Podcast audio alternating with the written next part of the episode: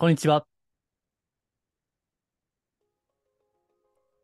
お名前だけでわかります。波動カウンセラーの林明宏です。人のオーラや物のエネルギーをお名前だけで感じ取る能力をベースに、スピーチャー的なカウンセリング、ヒーリング、タロットリーディング、守護霊リーディングなどを行っています。今回もアジスピラジオよろしくお願いいたします。今回は多分初めてかなと思いますけども、パワーポイントを簡単に作りましたので、えそのスライドをもとに話をしてみたいと思っています。え前回はペンタブレット、まあ、これも急遽思いつきでですね、え使って、まあ、図解で、まあ、下手な絵でしたけども、やってみて、で、前回は5次元波動とは何かというテーマで、後で見返したんですけども、ちょっと難しいんですよね。まあそもそも、もうすでにこのパワーポイントの1ページ目、3次元の私たちはその全貌を理解できないですね。3次元世界の私たちはその5次元波動は次元が高いから全てわからないんですね。これが前提であるということですね。ただまあ少しでもその断片でも知りたいということで、前回話したんですけども、やっぱり難しかったですね、自分でも。ですので、今回はその補足ということと、あとまあこうやって初めてパワーポイントを使いますので、まあその今日はいつもより手短に終わるかもしれませんけども、まあ試しにやってみようかなということで、えー顔を出してやっています。まあ次回からまた普通の音声だけに戻るかもしれませんけどね。はい。えでは特にお知らせはないので、もうカットして始めましょうか。え5次元波動を考えるということで、前回の補足ですね。よろしければ、下手な絵ではありますけども、前回もぜひ、えーご参考に、まあ、YouTube であれば、絵が図解をしていますので、で、ただ音声でお聞きの方もいらっしゃると思いますので、あの、わかるように話をしたいと思っています。はい。で、今回の議題ですね、えテーマなんですけども、えーいけるかな、えーテーマ、これか。はい。まあちょっとね、あの、パワポはやったことないんですよね。あの、そういえば、会社員時代は10年ぐらいサラリーマンやってまして、ずっと営業だったんですけどね、ほとんどが。ただ、パワポでプレゼンはしたことないかな。はい。あの、紙ですよね。紙を使って、白ですね。えーその、それで営業、まあ、プレゼンをしていましたので、こうやってなんか、やったことはないんですよね。ただ、まあ、ちょっとやってみようかと思ってやってるわけですけども、えー今回の議題、5つあります。まず1つ目。5次元で生きることを目標にした瞬間、もう5次元ではなくなってしまうということ。2つ目。5次元は時空間のこの3次元的な制約を超えているため、3次元世界、そしてこの表面的な意識を前提とした引き寄せの法則とは相入れない。3番目。5次元世界では引き寄せではない。その意図、表面意識の意図を超えた、ちょっと難しいんですけどね。出現、発生であると。引き寄せではなくて、現れること、発生することであると。これ後で解説しますね。ちょっと難しいんで。4番目。5次元に波動を上げるのではない。すでに現在にある。すでにある。その5次元的な領域に波長を合わせること。そもそも上げるという言葉そのものがまさに3次元的だと。地上の言葉には限界がある。だから、3次元の私たちが5次元の全貌を知ることはできない。ということですね。えー最後、5番目。波長を合わせる。その5次元波動に波長を合わせるには、伝統的なものでいけば、瞑想や祈りですね。ただ、最も敷居が低いと思われるのは、ヒーリングであると。例えば、まあ、私が教えているのが霊気ですね。まあ、やや宣伝が入りますけどね。別にヒーリングは他にもたくさんありますんでね。まあ、うん、まともなものであれば何でもいいと思います。はい。では順番に説明をしていきましょう。はい。ちょっとね、こ こういった説明の仕方がまだ慣れないんですけどね。えーまず1番。5次元で生きることを目標にした瞬間、もう5次元ではなくなってしまうということですね。はい。えーこれはもう皮肉なことですよね。前回言ったように、5次元というのは3次元を超えて、4次元を超えて、えーさらに上ですよね。となると、逆さまなんですよね。常識がね。だから、あの、般若心経の中にですね、一切は点灯しているんだと。一切はね、すべてのことは逆さまなんだというのが、般若心経の中に書いているんですけどね。まあ、それと同じですね。だから、全く違う真逆の世界なので、その全貌はやっぱり理解はできない。そして、よくスピーチャル業界でも、5次元波動で生きようとかね。5次元波動ね。よく言うじゃないですか。けど、それは目指すものではない。なぜならば、目指した瞬間、それは未来になるからですね。ところが、5次元っていうのは、ね、ちょっと難しいんですけどね、正直、こういった話はね。まあ、私自身も全部、全然わかりませんけどね、正直。ただ、それを目標にした瞬間、未来の目標として見据えた瞬間に、もはや5次元ではない。もう3次元の世界ですよね。普通の世界です。目標達成、目標実現。未来のある時点において達成する。ですね。それはもう3次元の当たり前の世界であって、5次元ではないわけです。だから、求めるものではない。ということですね。ここをもう最初からずっこけているわけです。大半はね。だから、まあ、今回、5次元の波動ですね。話すにあたって、まあ、先週もそうですけども、ちょっと調べたんですね。あんまり他のスピーチャル系は読まない、見ないように意識してるんですけども、まあ、今回はちょっと見たんですね。えーそうしましたらいろんな定義があるんですけども、全部ね、それを目指そうとかね、求めようとか、そうした瞬間楽になるとかね、軽くなるとか、言うんですね。目標として語るわけです。うん。でもそれはもう5次元ではないということですね。あの、このあたりが本当に難しいですよね。うん。あとは、その、前回もちょっと言いましたけどね、その5次元ということで解説している人たちね、中には、その、まあ、アセンションという言葉もありますけどね、えー、5次元波動に、こう、次元上昇、アセンションするための、まあ、プログラムとかね、そういったコンテンツですね、情報商材的なもの。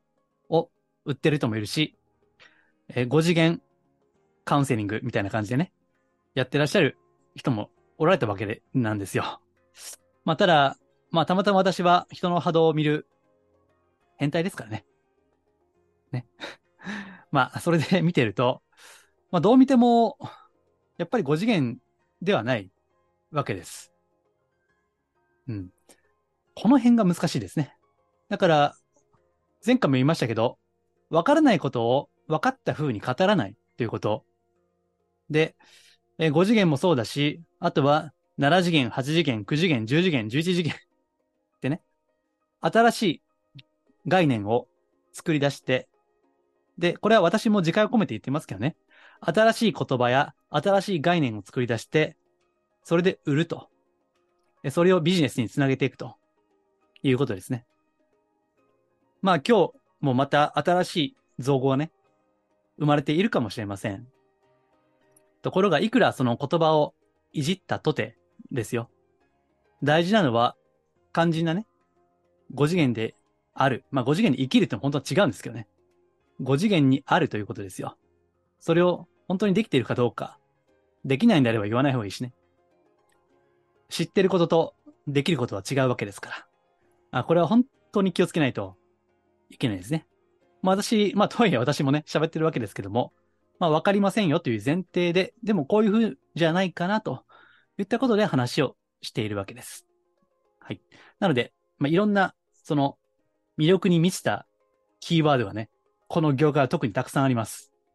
けど、これはヒーリングもそうですね。私自身も霊気ヒーリングっていうのを教えてます。霊気にもいろんな流派があって、また霊気以外にもいろんなメソッドがあるわけですね。ところが大事なのは、そのご本人がどんな波動か、まさに五次元波動なのかどうかということだけは問われてるんだって、手法やテクニックは二の次なんですね。まあ、そこは注意した方がいいですね。はい。じゃあ次行きましょう。2番。5次元は時空間の制約を超えているため、3次元世界と表面意識を前提とした引き寄せとは相入れない。はい。これも難しいですよね。えー、5次元は時空間の制約を超えているっていうのは、えー、前回良ければ見て、見てほしいんですけども、過去、現在、未来っていうのが、まあ、3次元的なこの時間と言われてますよね。まあ、そういう設定ですよ。だから、うん、そういう設定ね。過去、現在、未来という設定でやってるわけですよ。で、4次元は、未来に飛ぶとか、タイムリープ、タイムワープ。ね、最近も映画で流行ってますよね。あの、確か、えー、アカデミー賞かな？グラミー賞か忘れ ましたけど、確か、えー、撮ったやつね。最近は量子力学を使った映画も、まあ流行ってますよね。確かスパイダーマンのアニメのやつもそうかな。えー、スパイ、アニメのやつと普通の実写のやつとありましたけどね。確かあれも、マルチバースとかね、メタバースとかね。まあもうこれが流行りですね。まあ映画でそうやって流行っているということは、一般の人々、私たちにも、まあ馴染みがそれだけ深くなってきたということでもあるんですけどね。ところが、まあそんだけね、いくらエンタメの世界でやっても、本当のことは分からへんでということは大事にしないといけませんね。で、えー、5次元っていうのはおそらくは、まあ、おそらくというかもちろん過去も未来もない。現在という言葉ですら邪魔なのかもしれない。ね。で、それを超えているわけです。それが何なのか私にはわかりません。ですから、三次元世界、引き寄せ、引いて寄せるというこの言葉そのものがすでにこの時空間を前提としているわけですね。三次元的な時空間を前提として引くということを寄せるという言葉があるわけです。そして、意識でしょ？す、でにその物事が、願望が叶っている。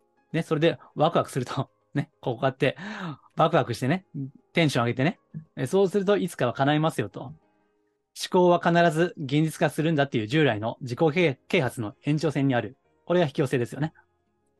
ですから、もうその世界ではないわけです。5次元世界になれば、5次元波動になれば引き寄せがバンバン起きると言ってる人もいるけども、もうそれは、あの、ちょっとね、注意しないといけませんね。それは。もうそういう意識ではないわけです。意識でコントロールする、支配する、操るとかね。そういう操作的な観念ではない。もうそれを超えた世界です。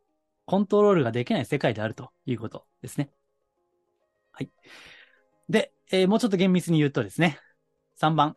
5次元世界では引き寄せ、アトラクションではないと。そうではない。さっき言った意図を超えた出現、発生。これを英語ではエマージェンスと言いますね。エマージェンス。ちょっと難しいですよね。ただ、英語で言った方がね、若干わかりやすい部分もありましてね。引き寄せも出現も同じじゃないですか。そのニュアンスとしてはね。大体ね。ただ、引き寄せというのは、これアトラクションって単語で言いますけども、これはね、語源的には線を引くっていう意味があったと思います。ちょっとうろ覚えですけどね。アトラクション。線を引くっていう語源ですね。そう。これは区切るんです。区切るね。線で区切るという意味。だからこれがまさに空間を前提としている単語ですよね。アトラクション。だから、前回も言いましたけど、三次元的なんですよね。引き寄せというのは。うん。ところが、五次元世界というのは、出現、発生、エマージェンスと言いますけども、これはね、ニュアンスとしては、その、水中とか、影とか、その、見えない部分とかね、そっからファッと現れるという意味があるんですね。そっからふっとね、目に見えない部分から目に見える世界に現れるというニュアンスがあるんですね。うん。ですから、それは意図を超えてるわけです。そこにはなかったはずのものが、ふっと現れるということですね。ですから、5次元世界っていうのは引き寄せではなくて、意図やコントロールを超えた出現であり、発生であると。うん。あとはね、このエマージェンスっていうのはたまたま調べていって面白かったのが、虫、昆虫のね、羽の羽化。ね。羽に化けるって書いて、羽化って言いますよね。おそらくは同じ意味だとどうだろう？さなぎから成虫にね、さなぎから蝶に変わるのもおそらくエマージェンスではないかなと思いますけども、えそういった意味のね、あの、単語の意味が書いてあって、うん、これは面白いなと思ったんですよ。ね。えつまり、さなぎが蝶になる、羽が生える羽化ですね。これは、意図ではコントロールはできないんですね。えそもそも虫に意図があるかどうかさておきね。その虫は、ね、意図はないわけだから、まさにそこには生命的なプロセスなんですよね。生命的なね。人的な人の意志、想念、思い、考え方、それではいかんともコントロールできない、その世界、生命的な命の世界なんですね。ですから、5次元波動になると引き寄せがガンガン起きるっていうのは、これも注意をしないといけない。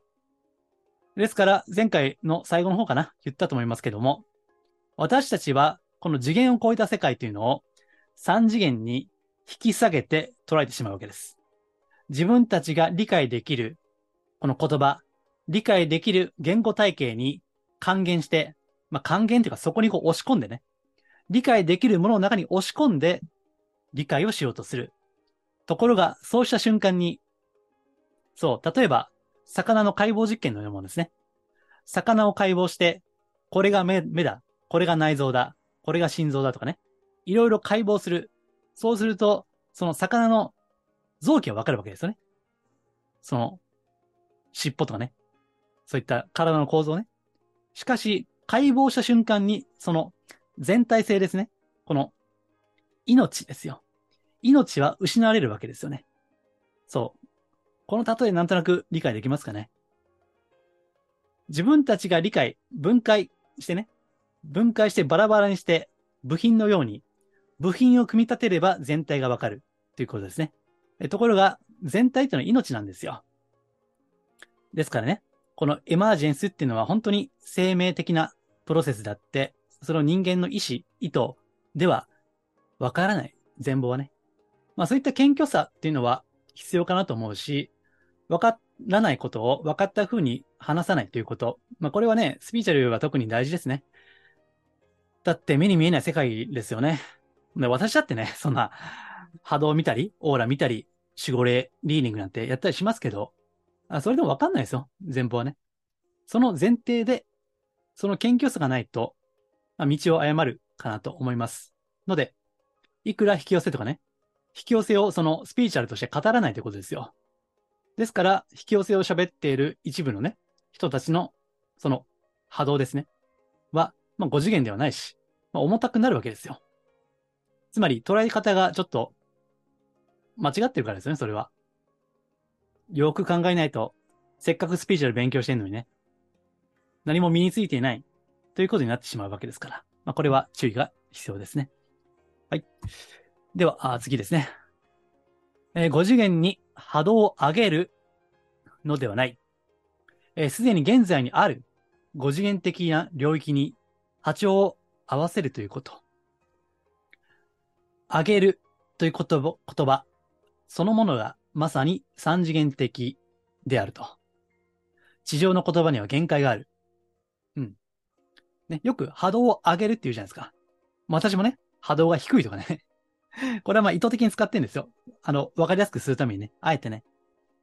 ただ、上げるとか低いとかね、高いとかね。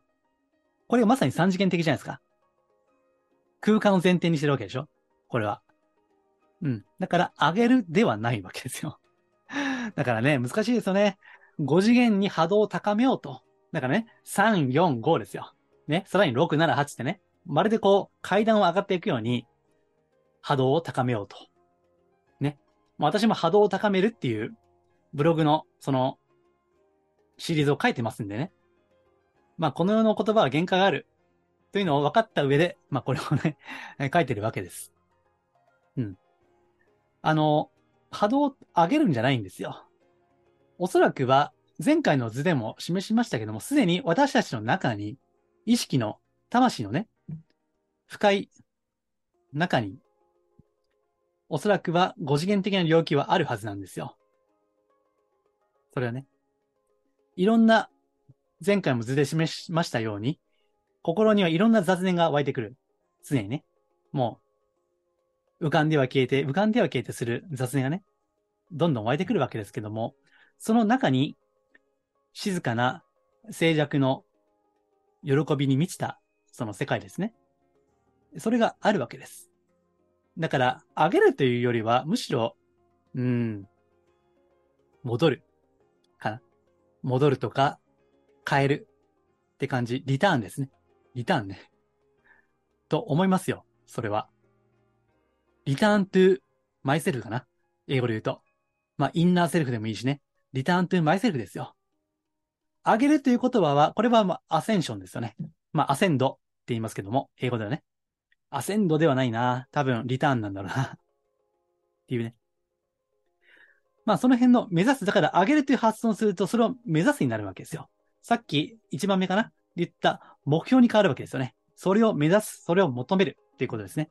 ところが、求めるということが、そもそも未来を、三次元的な未来を前提してるわけだから、ね。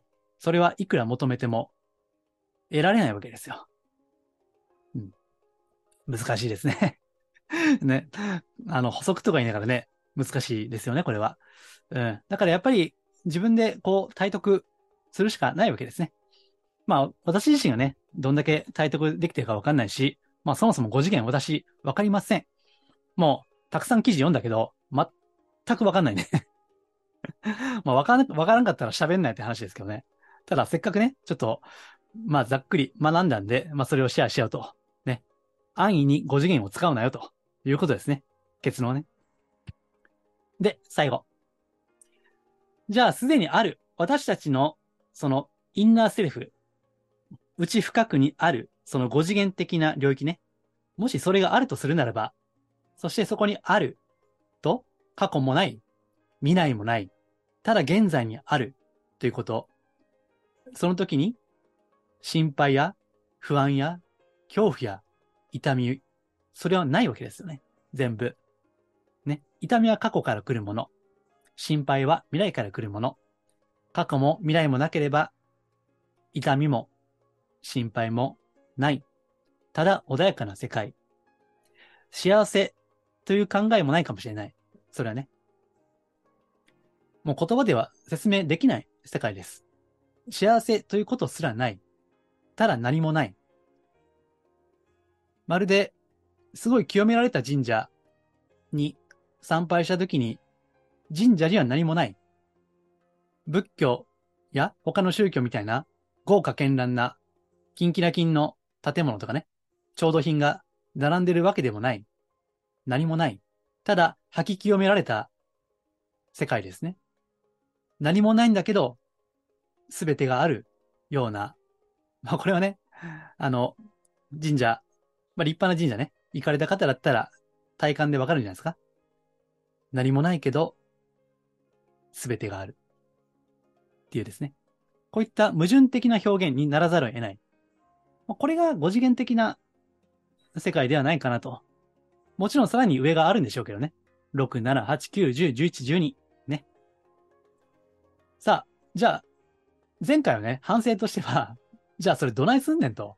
どないして5次元波動に波長合わせんねんということですよね。まあ簡単に言ったんですけど、もう一回言っとくと、まあ瞑想や祈りね。うん。まあこれもいろんなものがあるんで、いろいろ試した方がいいと思うんですけども、うん。まあなかなか難しいですよね。最初からね。もうすでにやってる人だったらいいけど。だから、まあここにも書いてますけど、最も敷居が低いのは、もちろん、楽で簡単でできるわけではないですよ。練習は必要ですよ。当たり前ですけどね。まあそれもね、この業界の悪いところで、なんか、簡単に手軽にできるみたいなね。そうやって、あの、ビジネスをしてる人もいるんですけど、そんな簡単じゃないからね。正直ね。ただし、まあその中でも最も敷居が低いのは、まあヒーリングでしょうね。まあ、例えば霊気ヒーリングね。まあ、ちょっと宣伝にもなってしまいますけども。うん。あの、受講生さんに最初霊気をお伝えしたときにね、霊気を使った瞑想っていうのをやるんですよ。ね。で、その時にいつも聞くんですよね。どんな感じがしましたかということ。で、その時に大抵の方がね、幾同音におっしゃるのは、何もないんですね。うん。静かだった心がね、心にざわつきがなくて、非常に静かな状態でした。ということで、幾同音におっしゃるわけです。うん。まあ、静けさなんですよね。大事なのは。で、その時に、5次元波長、5次元波動に波長が合わさるわけです。で、これも難しいのは、ね、ここには合わせるって書いてるけど、これも本当は違うと思うんですね。波長を合わせるのではなくて、やっぱり合うんですね。だから、意図を超えた引き寄せではなくて、出現、発生、エマージェンスなんですね。えつまり、波長を合わせるのではなくて、5次元波動が起こってくる。ですね。まあ、5次元波動的なものがね、起こる。コントロールを超えて起こってくる。ということですね。うん。まあ、こういったことが具体的にね、どうやってじゃあ5次元波動に波長を合わせるんだということであれば、まあ、瞑想でも祈りでもいいしね。まあ、ヒーリングが一番手っ取り早いかなというふうに思います。いろいろなノウハウやメソッドがあるわけです。引き寄せの法則も、まあその一つでしょうね。ただ、何をするにしても、これが恋愛とかお金とか、うんぬんいろいろありますよ、メリットはね。けど、最も欲しいもの、最も手に入れたいものは何か。それは、安らかさなんですよね。お金が欲しいのも安心したいからでしょ？お金が欲しいんではないんですよ。パートナーが欲しいんじゃないんですよ。本当に欲しいのは安らぎなんですね。で、それを物にね、置き換えて求めてしまうので、たとえ得ても満たされない。